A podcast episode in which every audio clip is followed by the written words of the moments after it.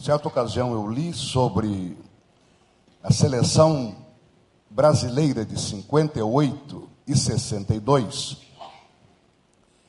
que o grande jogador Didi, conhecido como Mestre Didi, era quem coordenava e acionava dois dos maiores jogadores que o Brasil produziu, não apenas o Brasil, mas o mundo, Garrincha e Pelé. Para quem se lembra daquelas duas seleções, o nosso ataque, formado por Garrincha, Didi, Vavá, Pelé e Zagallo, era um ataque tão poderoso que intimidava outras seleções. E às vezes eu digo, eu tenho saudade do tempo que só a camisa amarela já amedrontava todo mundo.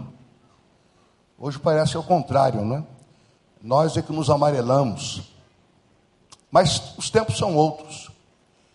No entanto, dizia o texto que eu li, Didi, com muito cuidado, lançava Garrincha pela direita, às vezes Pelé pelo centro, procurando equilibrar a atuação de ambos. Nessa oportunidade eu me sinto um Didi, eu me sinto um Garrincha e eu me sinto um Pelé.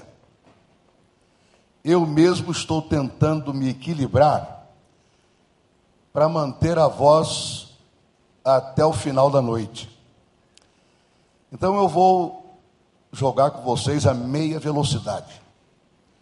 De tal maneira que a gente junto passe este momento e entremos para o culto das 19h30. É impressionante, e o pastor acabou de dizer isto, que nós sempre nos reunimos para ouvir a voz do Espírito.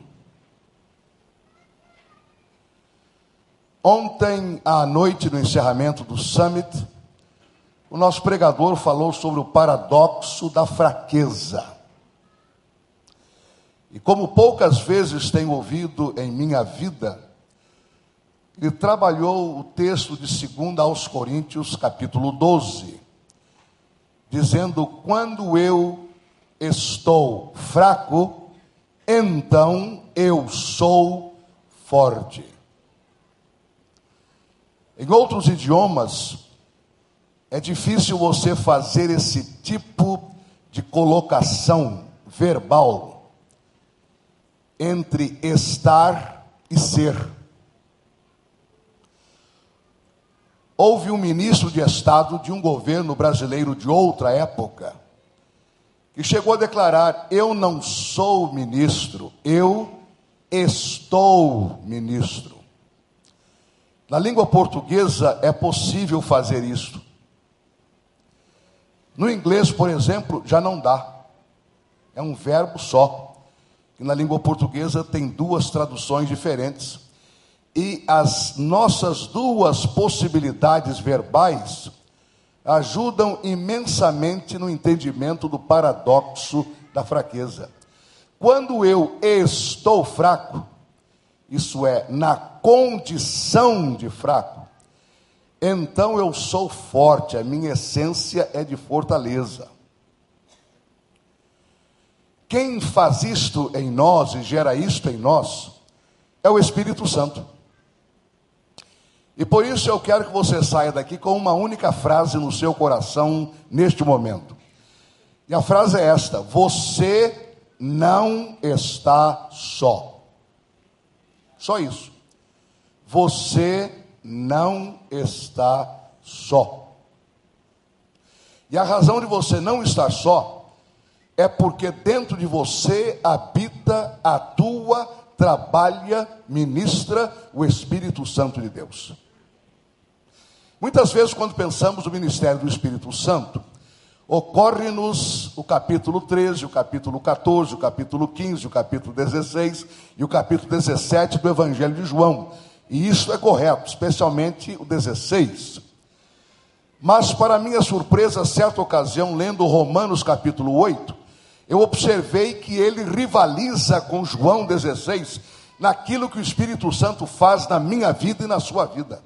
Por isso eu volto a dizer: você não está só, meu irmão, minha irmã, você não está só. O Espírito Santo habita o seu coração. Então, abra sua Bíblia em Romanos capítulo 8. Eu quero ler o capítulo destacando os vários versículos que falam do Espírito Santo e depois trazendo uma palavra final sobre a intercessão do Espírito em nosso coração.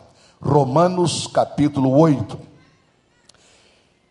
Na nova versão internacional, muito usada na língua portuguesa, este capítulo é intitulado A Vida pelo Espírito. Talvez na sua versão tenha um outro título, mas possivelmente semelhante a este. Então, começando com o versículo número 1. Portanto, agora já não há condenação para os que estão em Cristo Jesus, porque por meio de Cristo Jesus a lei do Espírito de vida me libertou da lei do pecado e da morte. Começa por aqui. Se você é hoje um liberto e uma liberta do pecado, isto é obra do Espírito Santo no seu coração. Porque, ou melhor, porque aquilo que a lei fora incapaz de fazer por estar enfraquecida pela carne, Deus o fez enviando o seu próprio filho à semelhança do homem pecador, como oferta do pecado, e assim condenou o pecado na carne, a fim de que as justas exigências da lei fossem plenamente satisfeitas em nós, que não vivemos segundo a carne, mas segundo o Espírito. Não apenas fomos libertos da lei do pecado pela lei do Espírito, mas hoje não vivemos mais segundo a carne, mas segundo o Espírito. E pela manhã, os que aqui estivemos, ouvimos da parte do nosso pregador, pastor Keren, esta palavra muito clara. Enquanto o mundo aí fora, com os seus padrões, com a sua mentalidade, exige que nós nos curvemos diante dos vários ídolos existentes, nós temos que permanecer firmes, temos que nos destacar, temos que nos sobressair de uma tal maneira que a lei que impera em nós seja a lei do Espírito e não a lei da carne. Nós vivemos segundo o Espírito e não segundo a carne. Versículo 5: Quem vive segundo a carne tem a mente voltada para o que a carne deseja, mas quem vive de acordo com o Espírito tem a mente voltado para aquilo que o Espírito deseja. E nós então nos recordamos de Gálatas, no capítulo 5, em que o apóstolo Paulo, o mesmo apóstolo que escreveu essas palavras, diz que há uma luta interior em nós entre a carne e o espírito. Quando nós nos rendemos ao espírito, produzimos resultados espirituais, mas quando nós nos rendemos à carne, produzimos resultados carnais. E depois vem aqueles versículos da mesma sequência de Gálatas, em que o apóstolo Paulo diz: Mas tudo aquilo que o homem semear, o que? Isso também se fará. Ah, muitas vezes, quando criança, eu ouvi esse tipo de versículo como intimidação.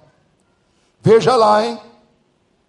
O que você semeia, você colhe. E é verdade. Mas o contexto de Paulo ali é o seguinte: se eu semeio no espírito, eu vou colher no espírito. Mas se eu semeio na carne, eu vou colher na carne. Somente isto. Diz então o texto, continuando: a mentalidade da carne é morte, mas a mentalidade do espírito é vida e paz. A mentalidade da carne é inimiga de Deus, porque não se submete à lei de Deus, nem pode fazê-lo. Quem é dominado pela carne não pode agradar a Deus. Não foi isso que ouvimos hoje de manhã? Que levantamos as mãos do cântico, dizemos aleluia, glória a Deus, ousana, fechamos os olhos, entramos em êxtase, mas aí vem o que o pregador disse: qual é a nossa mentalidade? Nós não agradamos a Deus com os nossos gestos, agradamos a Deus com a nossa disposição de viver de acordo com a lei do Espírito. Entretanto, vocês não estão sob o domínio da carne, mas do Espírito, se de fato o Espírito de Deus habita em vocês. E se alguém não tem o Espírito de Cristo, não pertence a Cristo. Mas se Cristo está em vocês, o corpo está morto por causa do pecado, mas o espírito está vivo por causa da justiça. E se o espírito daquele que ressuscitou Jesus dentre os mortos habita em vocês, aquele que ressuscitou a Cristo dentre os mortos também dará vida a seus corpos mortais por meio do seu espírito que habita em vocês. A pergunta destes versos é uma só: Você conhece Cristo? Se você conhece Cristo, se eu conheço Cristo, o Espírito de Deus habita em nós. Se não conhecemos Cristo, o Espírito de Deus não habita em nós. Conhecer a Cristo não é uma questão de ser membro desta ou daquela igreja, mas é questão de conhecer a Cristo. Uma vez perguntaram ao evangelista Billy Graham a quem Deus deu o privilégio de ser o orador mais ouvido da história, não apenas da pregação, mas da própria oratória. Ele vai completar 96 anos em mais duas semanas. Continua vivo.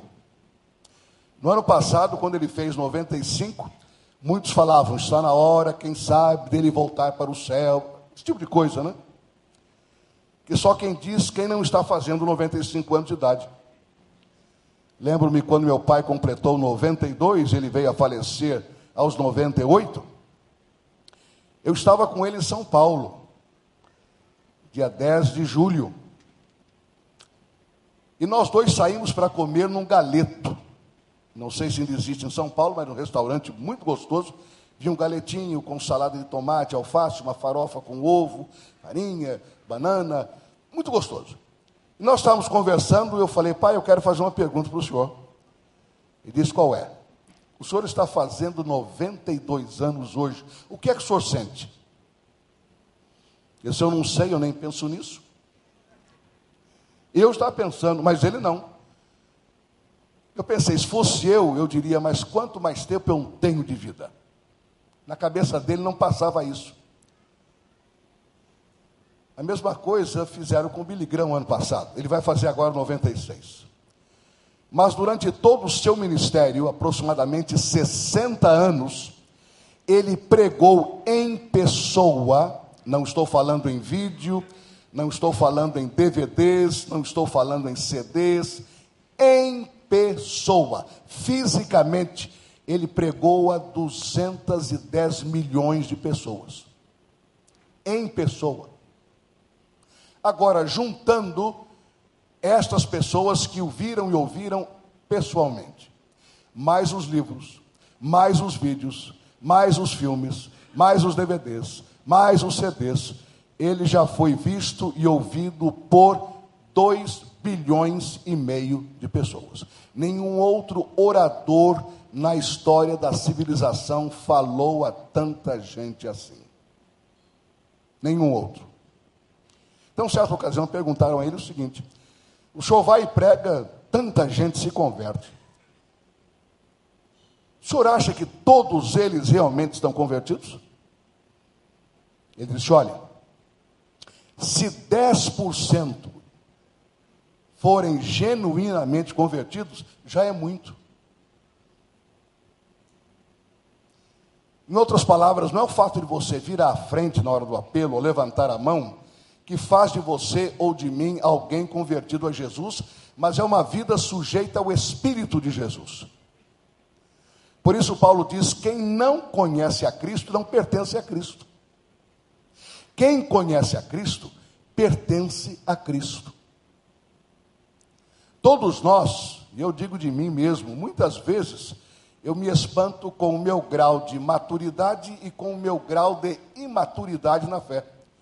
E eu digo, não é possível que com a minha idade, com tantos anos como pastor, como crente, em certos momentos eu tenha certas reações que seriam próprias de alguém começando na fé. Mas é que nenhum de nós realmente alcança aquela maturidade completa.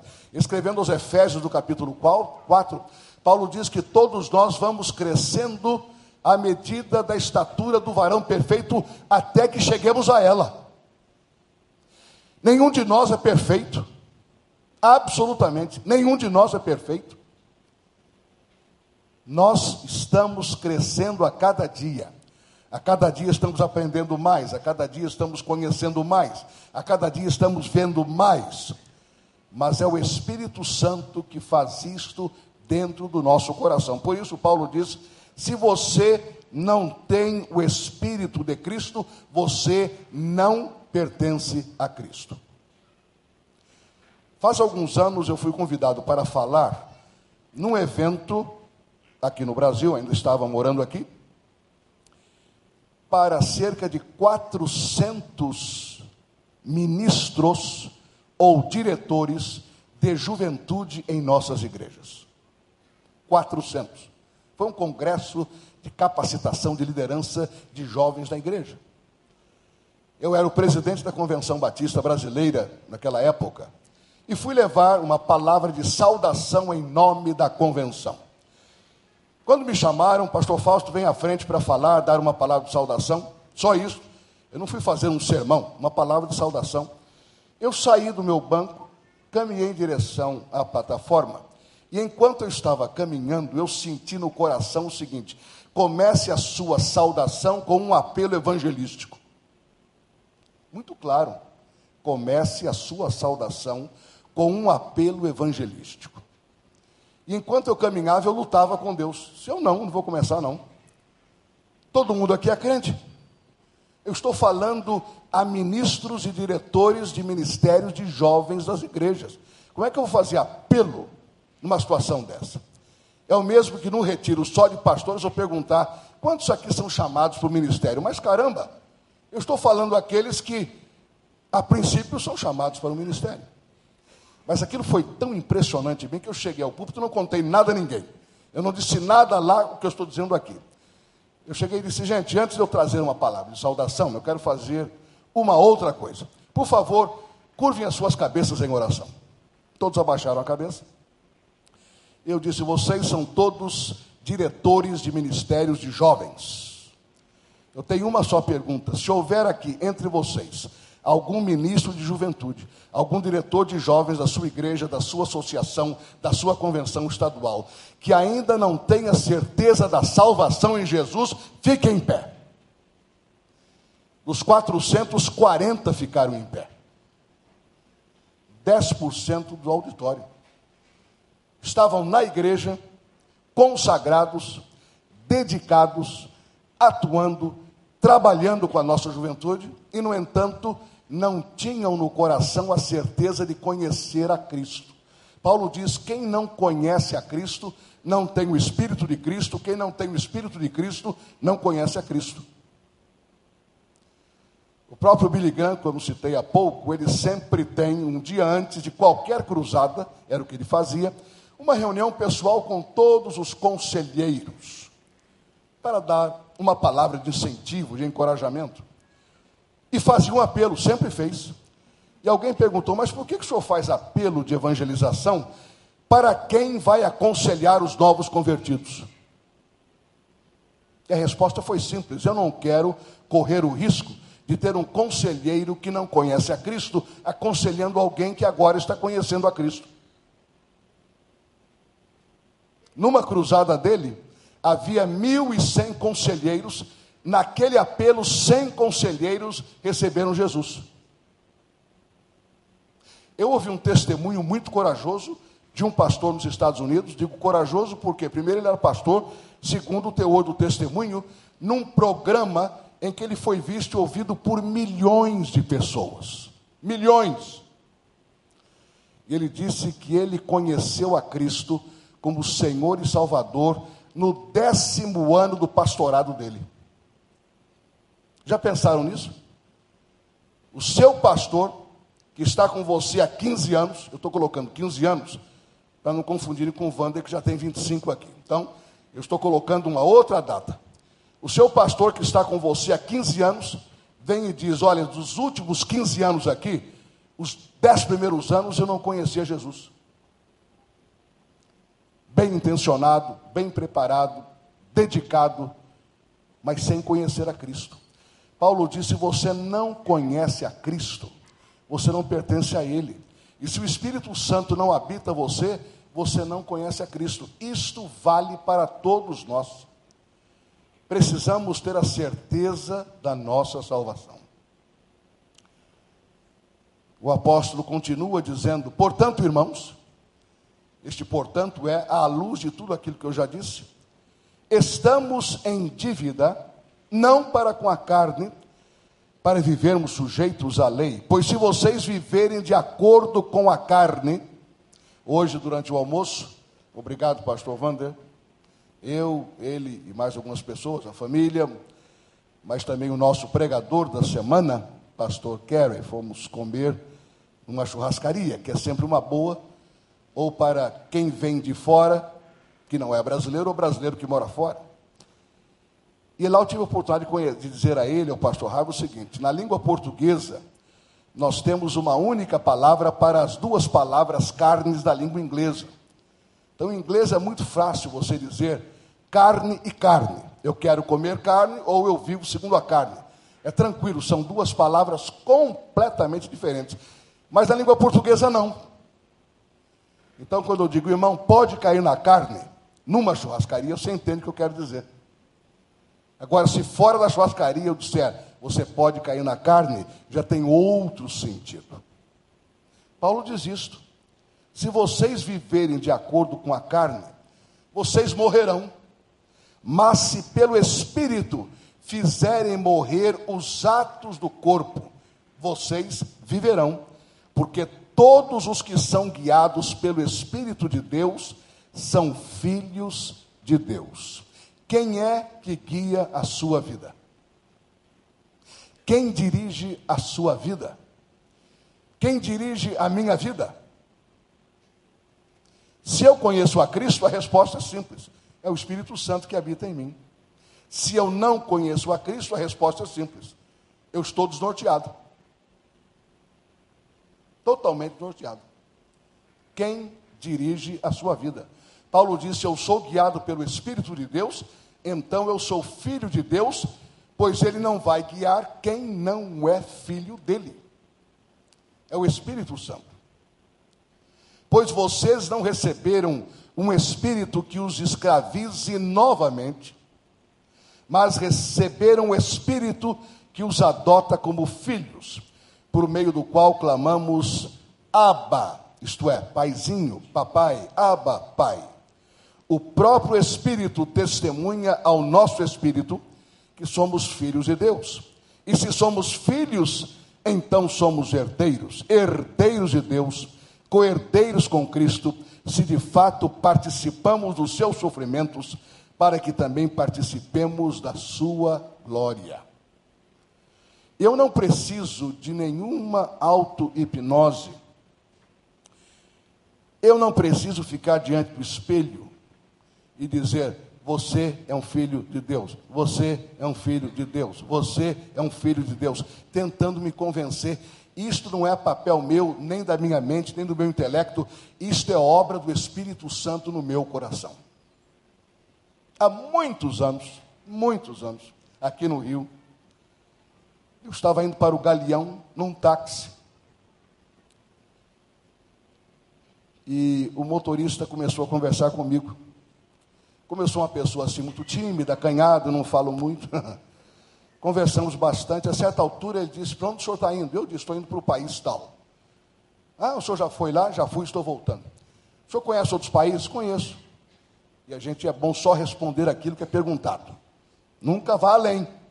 O senhor conhece? Conheço. Não tem que dizer quais. Ele não perguntou quais, perguntou conhece. A minha filha mais velha, Diane, está conosco aqui no Rio esses dias também. Ela mora lá conosco.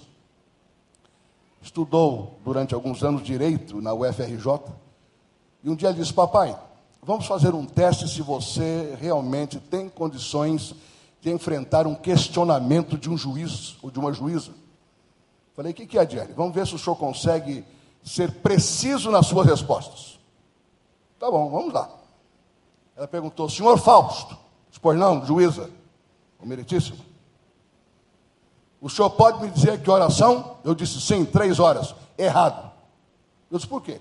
Eu não perguntei que oração, eu perguntei, você pode me dizer que oração? Eu só perguntei isso. Você pode dizer sim ou não. Se você disser não, ótimo. Se disser sim, e eu não perguntar que oração, morreu aí a pergunta.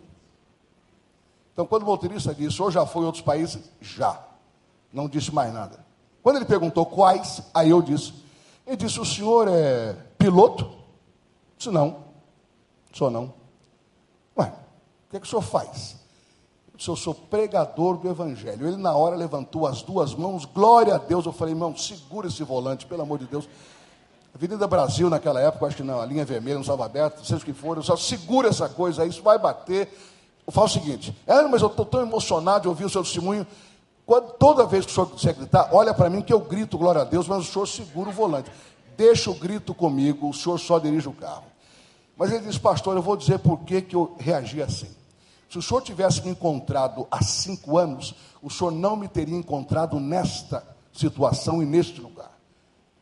Porque há cinco anos eu era uma pessoa que vomitava sangue, eu era uma pessoa drogada, eu era um prostituto, eu estava envolvido com todo tipo de coisa errada que começou aos 13 anos de idade, quando meu pai me chutou para fora de casa. Eu morava em outra região do Brasil e sozinho aos 13 anos vim descendo até chegar ao Rio de Janeiro e aqui eu me enrolei completamente durante seis anos, dos 13 aos 19 anos, eu fui uma pessoa absolutamente perdida. O senhor imagine um pecado e eu posso dizer, eu já cometi. Seja o pecado que o senhor imaginar. Mas um dia ele me disse, eu estava na rua, numa praça, esperando alguém para fazer um programa. Não era programa de igreja, programa. E eu vi um grupo de pessoas cantando, depois alguém falando. Uma senhora chegou perto de mim e disse: aproxime-se. Eu digo: não, não, não, não. Não, venha mais perto. Não, venha. Se eu fui. Ela me deu um papelzinho. Segure. Não, não vou segurar, não. Segura, não quero. Segure. Segurei. Leia, não vou ler, não. Leia, não vou ler. Leia. Eu li. Ele disse: quando eu li aquele folheto, eu recebi Jesus e na hora minha vida foi transformada imediatamente. Todos os meus vícios acabaram. A droga desapareceu. A prostituição desapareceu. Hoje eu sou casado, tenho filhos, tenho uma casa, tenho este carrinho, e quando eu gritei aleluia ao ouvir do Senhor que o Senhor era um pastor, eu fiz isto porque de um drogado e prostituto, eu sou hoje um coerdeiro com Cristo Jesus. É a palavra que nos diz que aquele que é habitado pelo Espírito Santo sabe que é filho de Deus, porque é o Espírito Santo quem testifica com o nosso espírito que nós somos filhos de Deus. Se você tem a certeza da salvação, essa certeza veio pelo Espírito Santo. Você não precisa se convencer, nem eu, é o Espírito quem faz isso por nós. Considero, a partir do versículo 18, diz Paulo, que os nossos sofrimentos atuais não podem ser comparados com a glória que em nós será revelada a natureza criada aguarda com grande expectativa que os filhos de Deus sejam revelados, pois ela, a natureza, foi submetida à inutilidade, não pela sua própria escolha, mas por causa da vontade daquele que a sujeitou, na esperança de que a própria natureza criada será libertada da escravidão da decadência em que se encontra, recebendo a gloriosa liberdade dos filhos de Deus. Sabemos que toda a natureza criada geme até agora como em dores de parto. E não só isso, mas nós mesmos, que temos os primeiros frutos do Espírito, gememos interiormente, esperando ansiosamente a nossa adoção como filhos, a redenção do nosso corpo, pois nessa esperança fomos salvos. Mas a esperança que se vê não é esperança. Quem espera por aquilo que está vendo? Mas se esperamos o que ainda não vemos, aguardamo-lo pacientemente. Da mesma forma, o Espírito Santo nos ajuda em nossas fraquezas, pois não sabemos como orar, mas o próprio Espírito intercede por nós com gemidos inexprimíveis. E aquele que sonda os corações conhece a intenção do Espírito, porque o Espírito intercede pelos santos de acordo com a vontade de Deus. Agora fica claro o que eu disse logo no início: você não está só. Porque o Espírito Santo que habita o seu coração, neste exato momento em que nós estamos juntos aqui, ele está orando por você. Ainda que hoje você não tenha tido tempo de orar, ainda que hoje você não tenha tido tempo de se colocar diante de Deus, Ele está intercedendo por você e Ele faz isso 24 horas por dia. Quando a palavra diz que o Espírito Santo nos ajuda nas nossas fraquezas, é porque na realidade Paulo diz o que ele experimentou e nós experimentamos. Nós não sabemos orar como convém. Quando eu li esse versículo, anos atrás, é evidente, eu disse, gente, se o apóstolo Paulo, que era o gigante que foi, não sabia como orar, imagine eu. Se ele diz que não sabemos orar, é por aí mesmo. Porque muitas vezes a gente se sente muito pequeno quando a gente pensa na vida de oração. Porque há momentos que a nossa oração mais parece uma bola que você joga para cima, bate do teto e volta. A gente passa por isso o tempo todo. Só a vida nos dá a experiência de que, embora a gente sinta que Deus não está ouvindo, Ele está lá o tempo todo. Certa ocasião eu fiz um voo daqui para Porto Alegre saí do Rio, desci em Congonhas ou em Cumbicas, um dos dois. Esperamos ali porque uma tempestade se abateu sobre São Paulo. A coisa ficou séria. Mas a certa altura o piloto resolveu decolar com a tempestade do jeito que estava e saímos. Quer dizer, não como resolveu, foi autorizado pela torre, porque aparentemente não haveria problema. Então o avião saiu, vup, e durante uns 5 a 10 minutos ele chacoalhou. E foi para cá, e foi para lá, e desceu, e subiu, e não se via nada, tudo escuro, escuro, escuro, escuro. Eu disse, meu pai do céu, acabaram com o sol. Acabou mesmo, não tem mais sol. Mas dez minutos depois, quando o avião passou aquela tempestade, eu olhei para baixo, eu não via São Paulo, eu só via aquela nuvem imensa, escura mas o céu estava azul e o sol estava brilhando. Naquele momento eu aprendi mais uma lição, porque Deus me disse: é assim que acontece na sua vida. Você pensa que o sol desapareceu. Não, o sol está apenas 5 a 10 minutos de você. O que está acontecendo é que entre você e o sol há nuvens, mas uma vez a nuvem superada, você está novamente debaixo do sol. É com Deus a mesma coisa. A sensação de que a minha oração bate e volta é apenas sensação, não é a realidade. Porque a palavra diz que o Espírito Santo está intercedendo por nós, porque nós não sabemos orar como devemos. E ao interceder, ele faz duas coisas. Primeira, ele nos representa diante de Deus. Exatamente como um advogado. Por isso ele é chamado de paracleto. Isto é, aquele que está ao nosso lado para defender, para exortar, para acusar, para conduzir. É uma palavra que no grego quer dizer exatamente isso, mas no português, em outros idiomas, tem tantas traduções.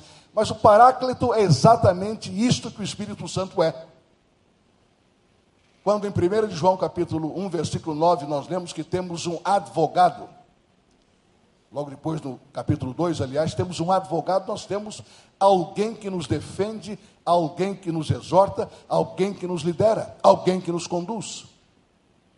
Ele nos representa e coloca na linguagem do juiz, do Senhor Deus, exatamente aquilo que estamos tentando dizer. Mais uma vez, diz a palavra, nós não sabemos orar como convém. Certa ocasião, ainda no pastorado da primeira igreja do Rio, recebi uma intimação judicial para comparecer numa audiência e a razão era desordem pública. Eu fiquei espantado. porque eu sempre considerei uma pessoa correta, boa, legal, e de repente vem um juiz dizendo que eu estava promovendo desordem. Chamei três advogados da igreja e disse: Olha, o que, é que vocês acham disso? Disseram, pastor, tem de comparecer. O senhor não pode evitar. Então a pergunta é essa: eu fui ou não fui? Fui. E também não fui. Eu fui, mas através de três advogados. Exatamente como o Espírito Santo faz com as minhas orações. Eu oro, mas o que chega lá é a linguagem que o Espírito Santo dá às minhas orações. É a linguagem de Deus, porque Ele e Deus se entendem perfeitamente. Eu não sei como orar, mas o Espírito Santo coloca a minha oração nas palavras corretas. Algumas semanas depois, os três advogados voltaram para mim, pastor, fique tranquilo, já está resolvido. Quando nós chegamos lá para a audiência, havia umas 50 pessoas também intimadas. Uma determinada pessoa, que eu não sei quem é, que mora na Praça Sans Penha, durante um ano incomodada com os cultos ao ar livre, essa pessoa filmou todos os cultos, todos os pregadores, no final do ano juntou tudo isso e entrou com uma ação contra todos. Só isso. Só isso. Mas os meus Espíritos Santos estavam lá, isto é, os meus paráclitos estavam lá, os meus advogados estavam lá.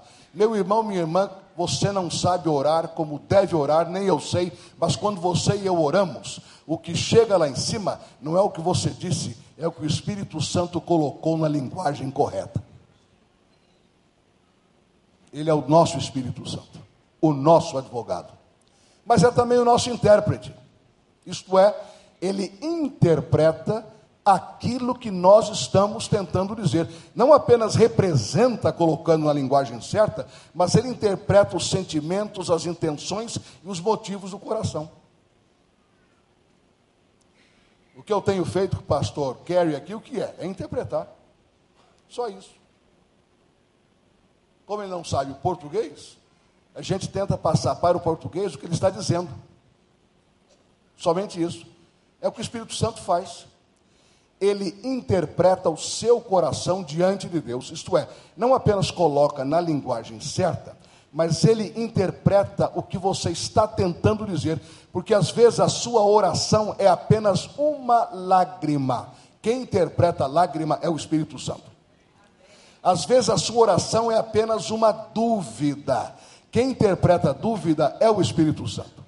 Às vezes a sua oração é uma amargura no coração. Quem interpreta essa amargura é o Espírito Santo.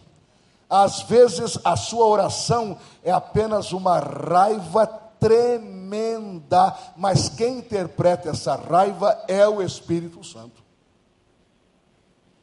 Por isso, quando eu oro, quando você ora, quando nós oramos, nós devemos ser absolutamente francos com Deus.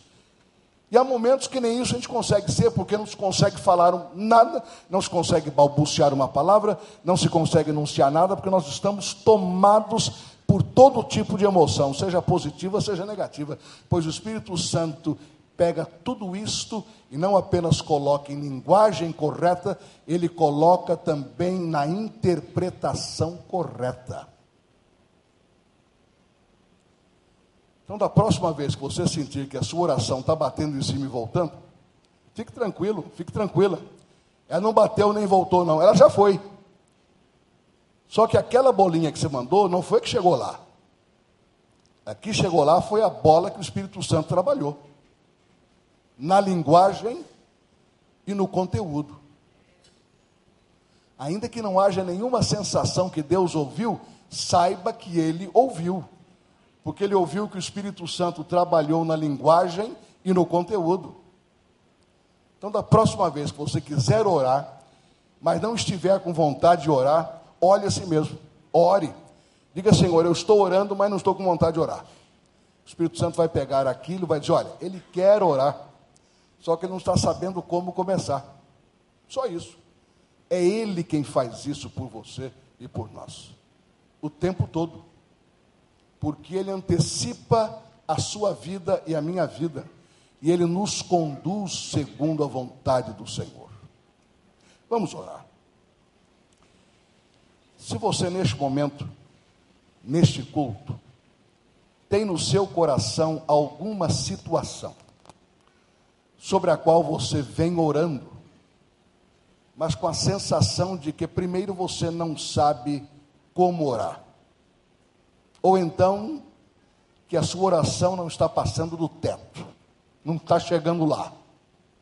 Mas você agora entende pela palavra que o Espírito Santo que habita o seu coração, ele já está orando sobre isso em seu nome, intercedendo e rogando a Deus por você. Se você nesta noite quer colocar aos pés da cruz, simbolicamente falando, uma situação que está pesando o seu coração, fique em pé onde você está, para orarmos e pedirmos a Deus a atuação do Espírito na sua vida. Pode ser uma situação de saúde, uma situação de família, uma situação moral, uma situação espiritual, profissional, eu não sei, mas alguma coisa que você diz, mas não é possível que eu esteja enfrentando isso. Meu Deus, eu não ouço a tua voz, mas agora você entende que, mesmo não ouvindo a voz de Deus, Ele está recebendo a sua oração, levada pelo Espírito. Senhor, eu não sei quantas pessoas estão em pé, os meus olhos estão fechados desde o início deste apelo, mas tu sabes. E tu sabes também quantas, talvez não em pé, mas em pé no coração, enfrentando um momento de vida, possivelmente um assunto gravíssimo em alguma área da vida, para o qual estão procurando a tua resposta. E neste momento, eu peço que o Espírito Santo confirme em cada coração a palavra que acabou de ser compartilhada. Que ele, o Espírito, está representando e interpretando o nosso coração.